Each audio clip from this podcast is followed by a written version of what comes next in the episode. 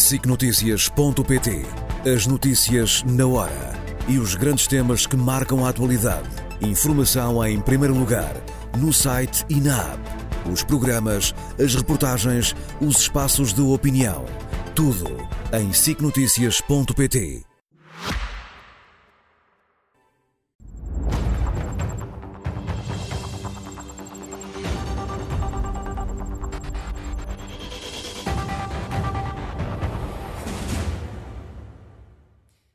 Miguel Prata Roque e Miguel Morgado. Boa noite a ambos, bem-vindos. Miguel Morgado, começo uh, por ti pela análise à entrevista que André Ventura deu à SIC Notícias. Sem acordo, o Chega admite fazer cair o governo PSD. O que é que pretende André Ventura com estas declarações e com os avisos que, que aqui foi deixando ao PSD? Uma espécie de jogo de póquer político, mas uh, previsível, quer dizer, não estou a censurá-lo. A estratégia do PSD eh, de Luís Montenegro de recusar liminarmente coligações e entendimentos com o Chega, e da Iniciativa Liberal também, já agora, na medida em que nós começamos a ver a desenhar-se a possibilidade de um, de um, governo de coligação uh, da Iniciativa Liberal com o PSD, ambos têm a mesma estratégia relativamente ao Chega, portanto, de isolamento, de não entendimento com o partido, do Chega. Do outro lado, quer dizer, outro, o outro lado da moeda desta estratégia do PSD e do IEL é o Chega e levar a parada, subir a parada. Uh, seria absurdo, não seria sequer razoável como líder partidário o André Ventura fazer como aos cãezinhos e rebolar, não é? Olha, rebola, agora rebola. Ele não pode fazer isso. Portanto, o que ele está a dizer é eu vou jogar muito duro, o PSD não pode contar comigo, não é iniciativa liberal, mas ele está a falar com o PSD. Portanto, ele vai, tenho a certeza, subir o tom na campanha vai continuar a dizer as coisas que tem dito sobre o PSD, que o PSD é o pior que o sistema já produziu, portanto, entre PS e PSD nem sequer há grandes diferenças. É um partido que, enfim, que nós estamos cá para devorá-lo, na medida em que vamos até ultrapassar o PSD. O PSD é o passado do centro-direita, nós, o Chega, somos o futuro. Vai subir a parada até ao final para que o PSD se atemorize, se deixe condicionar, se deixe intimidar. Depois, é preciso não esquecer que, se o PSD, e a Liberal também, tem uma grande responsabilidade que têm de assumir por esta estratégia, como é inevitável, portanto, tomaram decisão relativamente ao Chega, agora vão assumir a responsabilidade, não é? E os portugueses é que vão decidir isto tudo. Não é a entrevista do André Ventura, nem do Luís Montenegro, nem do Rui Rocha. São os portugueses que vão decidir esta contenda. Mas o que eu estava a dizer era que todos eles vão ter que assumir as responsabilidades. Luís Montenegro pela estratégia que escolheu, mas o André Ventura também. O André Ventura também. Uma coisa é, é ser líder de um partido, como ele já foi, que tinha 1% nas sondagens ou nos resultados eleitorais expressos. E, portanto, qualquer jogada de risco era quase sempre um ganho, porque o pior que podia acontecer era perder o único deputado que se teria. Mas viu-se que havia uma grande margem de expansão que o André Ventura tem aproveitado, e o André Ventura e os restantes deputados e militantes do, do Chega. Só que, se forem verdadeiras as sondagens que dão certamente mais de 10 pontos percentuais ao Chega, 11, 12, 13, 14, 15% dos votos, a partir desse momento há também uma grande responsabilidade que fica aos ombros do André Ventura, que já não vai poder falar daquela maneira. Porque não vai mesmo. Porque André Ventura eh, faz este jogo duro para intimidar e condicionar nesse liberal e o PSD. E está a fazer o papel dele. Mas no dia 11 de março, a seguir às eleições, e se as coisas ficarem nas mãos dele, é uma grande responsabilidade ficar aos ombros dele. Da mesma maneira que ele anda a dizer que o PSD não é dono dos votos da direita, nem a Iniciativa Liberal é, nem o CDS é, ele também não é. E, portanto, mesmo que haja muita gente que vá agora atrás desta conversa dele e desta promessa estapafúrdia que ele fez, que eu gostaria também de discutir isso, a promessa que ele faz agora nesta entrevista, mesmo que haja muita gente agora a aderir, votando, como as sondagens parecem indicar que vão votar nele, hum. ele depois tem uma responsabilidade perante essas pessoas também. Ele não tem uma margem de manobra que na entrevista parece ser completamente incondicionada, só o Luís Montenegro é que tem uma margem de manobra muito reduzida. Não, não, ele também não vai tê-la. Portanto, eh, nós estamos a entrar numa fase muito difícil da vida política. À esquerda também é assim, mas à direita. E por isso, se não houver juizinho das partes que estão em causa, o país sofre, com certeza. Mas eles também pagarão um preço. Que ninguém pense, que nenhum líder partidário pense, que goza de uma posição de tal prestígio e conforto no sistema, que não vai ter que ser chamado à responsabilidade pelos seus próprios eleitores. Ninguém. Ninguém. Sim. Miguel Prata Roque, um, André Ventura deixou aviso ao PSD, mas deixou recados também ao PS. Foi aqui um póquer político ou houve outro tipo de jogada que fez nesta entrevista? Eu acho que manifestamente o professor André Ventura está com a mania das grandezas. Da última vez que eu vi, o Chega teve 7%. E eu acho sempre bizarro que nós estejamos a discutir o futuro do país e o resultado eleitoral de formação do próximo governo com base num partido que atualmente representa 7% dos votos. Mas, mas também relembro... não é o Partido Socialista que tem feito essa estratégia, a ter relembro... aqui o Chega como um trunfo contra o PSD? Essa é, essa é uma conversa que tem sido feita, obviamente que interessa ao Partido Socialista que as direitas se dividam e se degladiem entre si. Aliás, por exemplo, esta proposta que é apresentada relativamente aos pensionistas, manifestamente abriu a caça ao pensionista. Porque primeiro Luís Montenegro tenta seduzir os, os, pensionistas e agora há uma licitação superior e André Ventura dá mais do que dá Luís Montenegro. E isso é completamente incompatível, por exemplo, com o programa da Iniciativa Liberal. Portanto, eu, aliás, aguardo com grande curiosidade o que seria um programa eleitoral de um governo que se, que se apresentasse apoiado pelo PSD, pela Iniciativa Liberal e pelo Chega no Parlamento. Depois também abriu a caça ao tacho, porque o professor André Ventura também faz referência à circunstância de querer ter um ministro das Finanças, um ministro da Economia, um ministro da Saúde. Eu estava convencido que quando se discute o programa de governo e depois diz assim, eu reprovo o programa de governo se não tiver membros do, do Chega no governo. Bom, eu estava convencido que o programa de governo discutia políticas para o país e não saber se os senhores que apoiam, os senhores e as senhoras que apoiam o Chega, têm ou não direito a aceder ao tacho para um partido que vinha revolucionar o sistema democrático, estar aqui já a discutir quantos secretários de Estado tem e quantos ministros tem, parece-me manifestamente lamentável. Porque propostas concretas para o país eu não ouço o professor André, o professor André Ventura a, a partilhá-las. Eu, de qualquer das formas, recordava que o CDS, por exemplo, em 2011, também teve 12% dos votos. E, portanto, eu aconselhava o professor André Ventura a comer algumas papas Cerelac e a aguardar pelos resultados eleitorais, ao invés de se pôr em bicos dos pés e a dizer que vai ter mais votos do que o PSD. Quer dizer, essa conversa é uma conversa completamente surreal e não se pode acreditar em alguém que tem este tipo de delírios em público e que os assume como se estivesse convicto daquilo que está a dizer. Toda a gente percebe quem é o maior partido da oposição, toda a gente percebe qual é o partido que é uma alternativa ao Partido Socialista e, manifestamente, o Chega não se enquadra nesse mesmo conceito. Miguel Morgado, sobre a proposta de André Ventura para os eh, pensionistas, é muito mais ambiciosa? é uma loucura, é uma loucura perfeita e é uma loucura não só naquilo que é prometido, uma pensão mínima equivalente ao salário mínimo, Uh, e, portanto, é uma loucura em termos de exigência financeira. Cabe basicamente a sustentabilidade da segurança social. Uh, queria pôr, o André Ventura, o plano dele é pôr o Orçamento do Estado permanentemente a financiar uh, esse aumento das Isto pensões. Vai reduzir a 50% a corrupção. É, é com o dinheiro que poupa da corrupção Pronto, que mas, é quem, mas é de quem não faz ideia onde é que vai arranjar os recursos. Também a ideia de ir pedir à União Europeia uma espécie de fundo permanente de transferências em que os contribuintes do Norte da Europa iriam estar permanentemente a pagar as, as, pensões portuguesas é uma coisa que não cabe na cabeça de ninguém. Para além de, é preciso dizer às pessoas uma coisa muito simples. Na Europa, na Europa das dignidades, do Estado Social, da defesa dos pensionistas, as pensões mais baixas são inferiores ao salário mínimo, porque as, as carreiras contributivas e o sistema de uh, apuramento, de determinação do valor da pensão, assim o exigem. Assim o exigem. Portanto, fazer esta demagogia de equiparar eh, todas as pensões ao salário mínimo é uma descoberta que não é recente de André Ventura e que, pela qual ele também não pode ser responsabilizado. À medida que o país foi envelhecendo, isto vale para Portugal, vai para outros países Sim. europeus, quem decide as eleições são, é o eleitorado com 60 anos ou mais. A esmagadora maioria são pensionistas. Portanto, já se percebeu que a política europeia, que precisa desesperadamente de respostas políticas públicas nos mais diversos domínios, viradas para o futuro, para um futuro que vai ser muito desafiante, não só para países que estão em grandes dificuldades como Portugal, mas para toda a Europa, há um futuro desafiante, para utilizar uma palavra mais ou menos neutra, que requer respostas de futuro, cada vez mais os partidos oportunistas escolhem vencer eleições, e aqui isto é, foi a estratégia política de António Costa.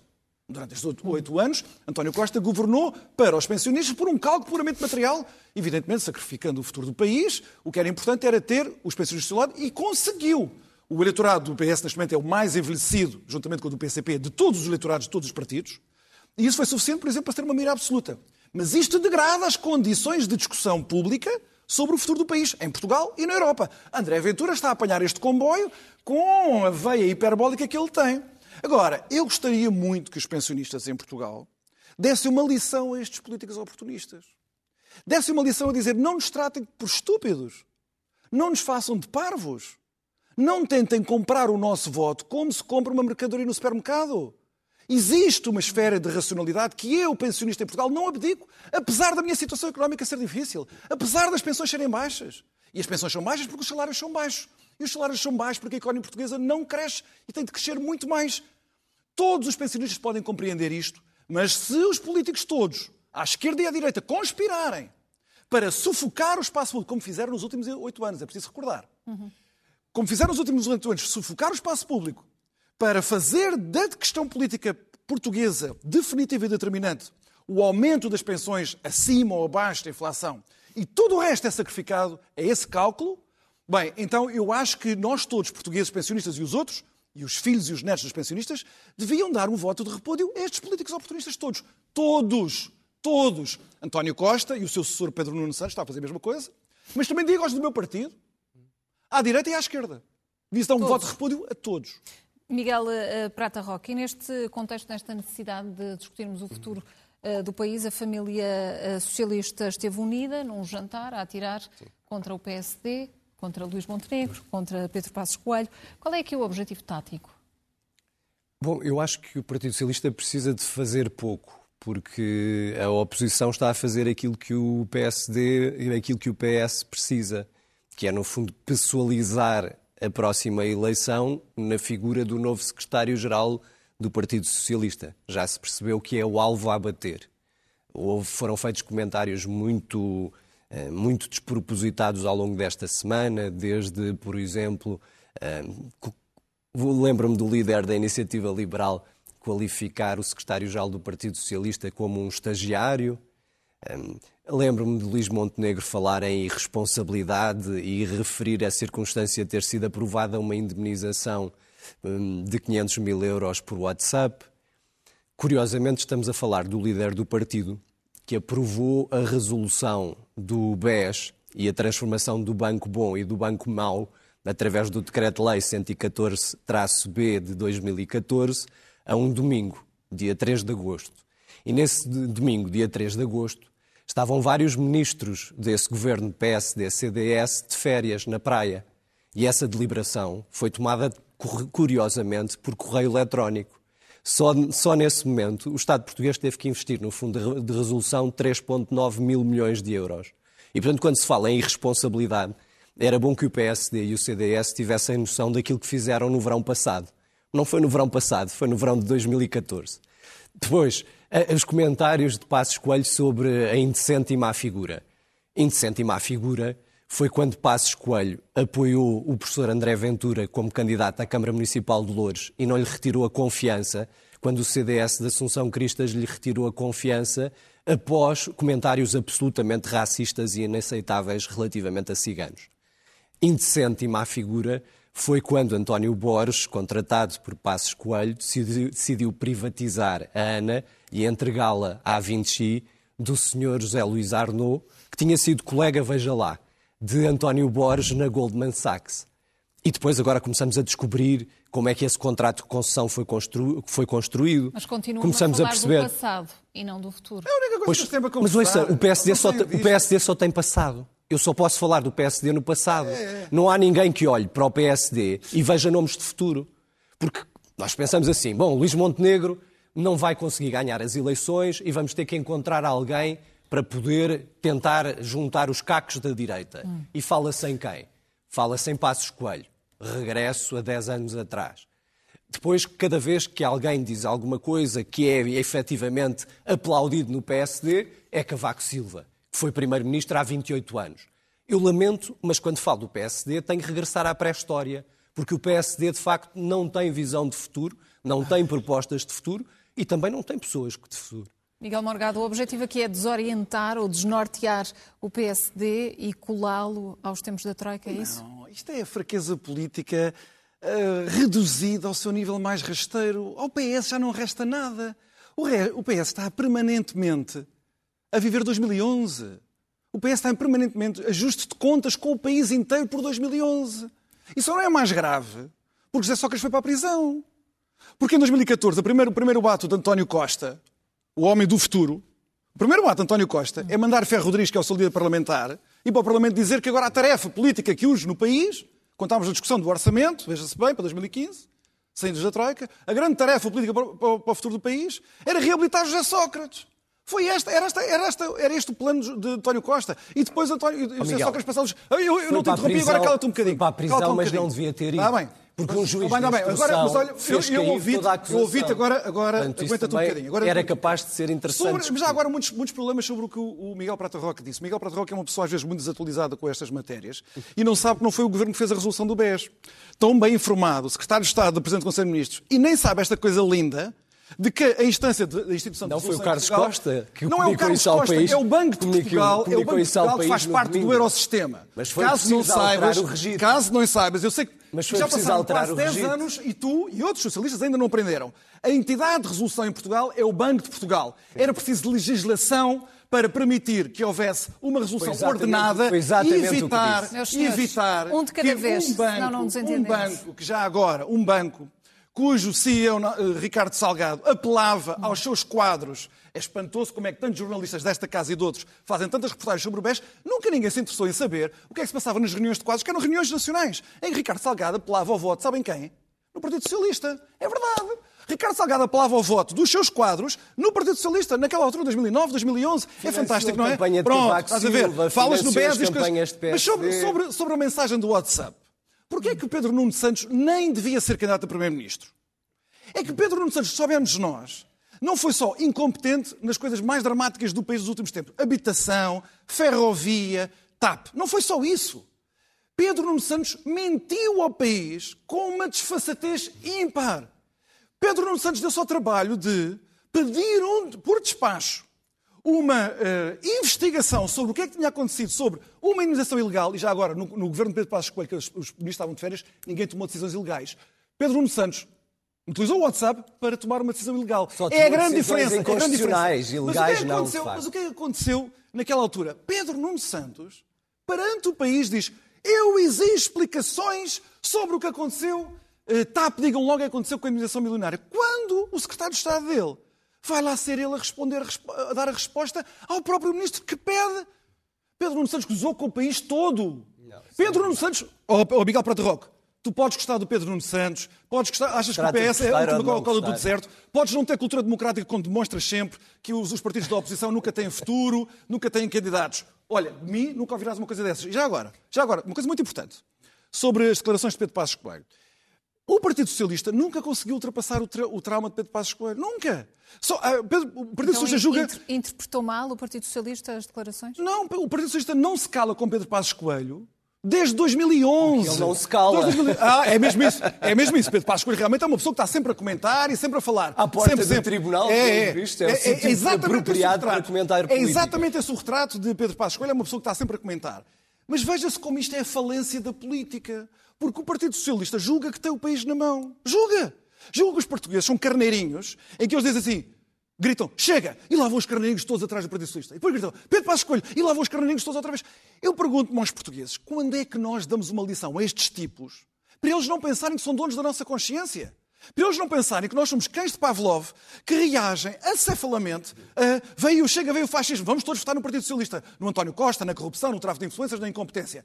Ah, agora, já, se calhar o papel do Chega já não vai funcionar, já, já funcionou em 2021. Agora é Pedro Passos Coelho que vem aí, que nem vem, que nem vem. Pedro Passos Coelho, corte das pensões. Ah, vamos todos agora votar em Pedro Nuno Santos, que já manifestou a sua incompetência e está a revelar todos os dias, isso é que deve assustar o Partido Socialista, a sua imensa fragilidade. Não há um discurso não há uma entrevista onde o Pedro Nuno Santos faça jus à imagem que a imprensa está a tentar forçar para goela abaixo dos portugueses que ele tem e que não tem. Miguel, Isso é que um- deve preocupar o Um minuto para, para responder a esta fragilidade evidente, Não. Eh, Relativamente, à, às- Pedro Nuno Santos. relativamente ao desempenho do- de Pedro Nuno Santos.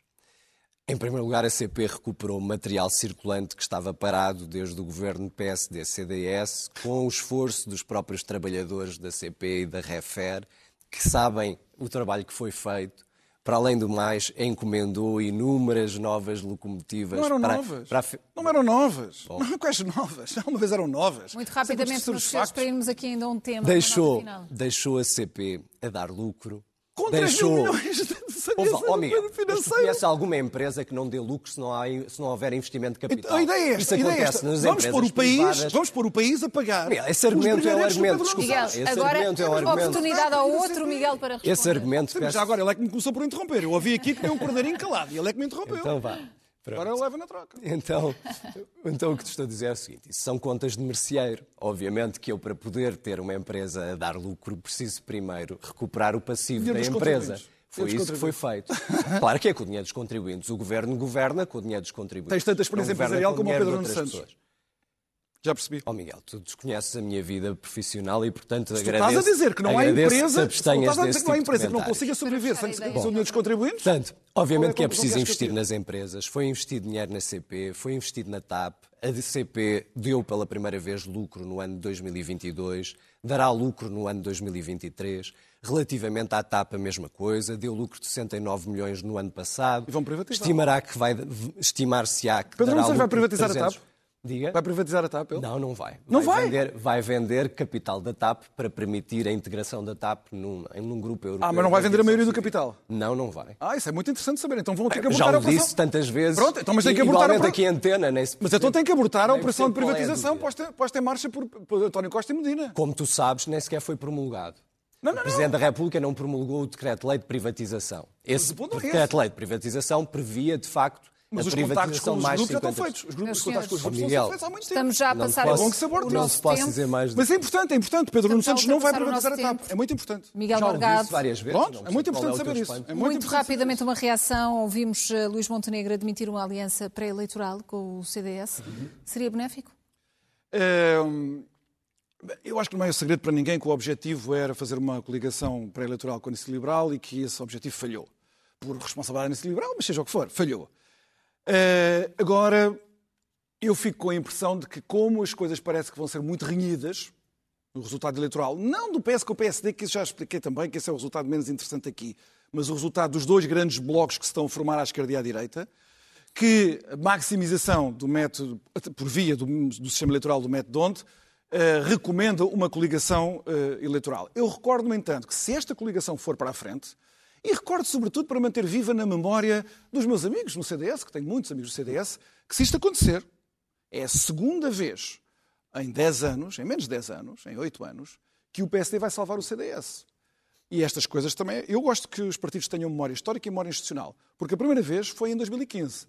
Porque não há dúvida nenhuma na minha, na minha cabeça, não há dúvida nenhuma que o PSD salvou o CDS de um esvaziamento parlamentar nas eleições de 2015. E, portanto, se isso acontecer, é bom que haja essa memória histórica e o PSD demonstrará a sua magnanimidade para além do interesse próprio que tem, claro, em rentabilizar os, os votos do CDS, maximizando através do sistema eleitoral do método. Miguel Prata Roque, coligação PSD-CDS assusta o PS? É uma decisão que o PSD e o CDS têm que tomar. Eu acho que tem essa vantagem do ponto de vista do método de onde. Julgo que tem duas desvantagens. Por um lado, se o resultado for mau, for baixo, obviamente isso gerará, gerará insatisfação dentro do próprio PSD, porque estar-se-ão a ceder lugares nas listas a pessoas do CDS sem retirar vantagem disso. Por outro lado, se o CDS concorresse isoladamente, podia eventualmente eh, sedimentar votos mais à direita do PSD, que podem, neste caso, oscilar entre iniciativa liberal e chega. E, portanto, é uma, é uma decisão que, que PSD e CDS têm que fazer. Eu recordo que PSD e CDS já estiveram juntos em 2015. E em 2015 aquilo que conseguiram foi ter juntos 45% dos votos. Significa isso que para o, para o PS é indiferente? Desde que a esquerda tenha maioria no Parlamento, isso é obviamente indiferente para o PS. Miguel Prata Roque, Miguel Morgado, boa noite a ambos, obrigada, até para a semana e boas festas. Obrigado. SICNotícias.pt As notícias na hora e os grandes temas que marcam a atualidade. Informação em primeiro lugar, no site e na app. Os programas, as reportagens, os espaços de opinião. Tudo em SICNotícias.pt.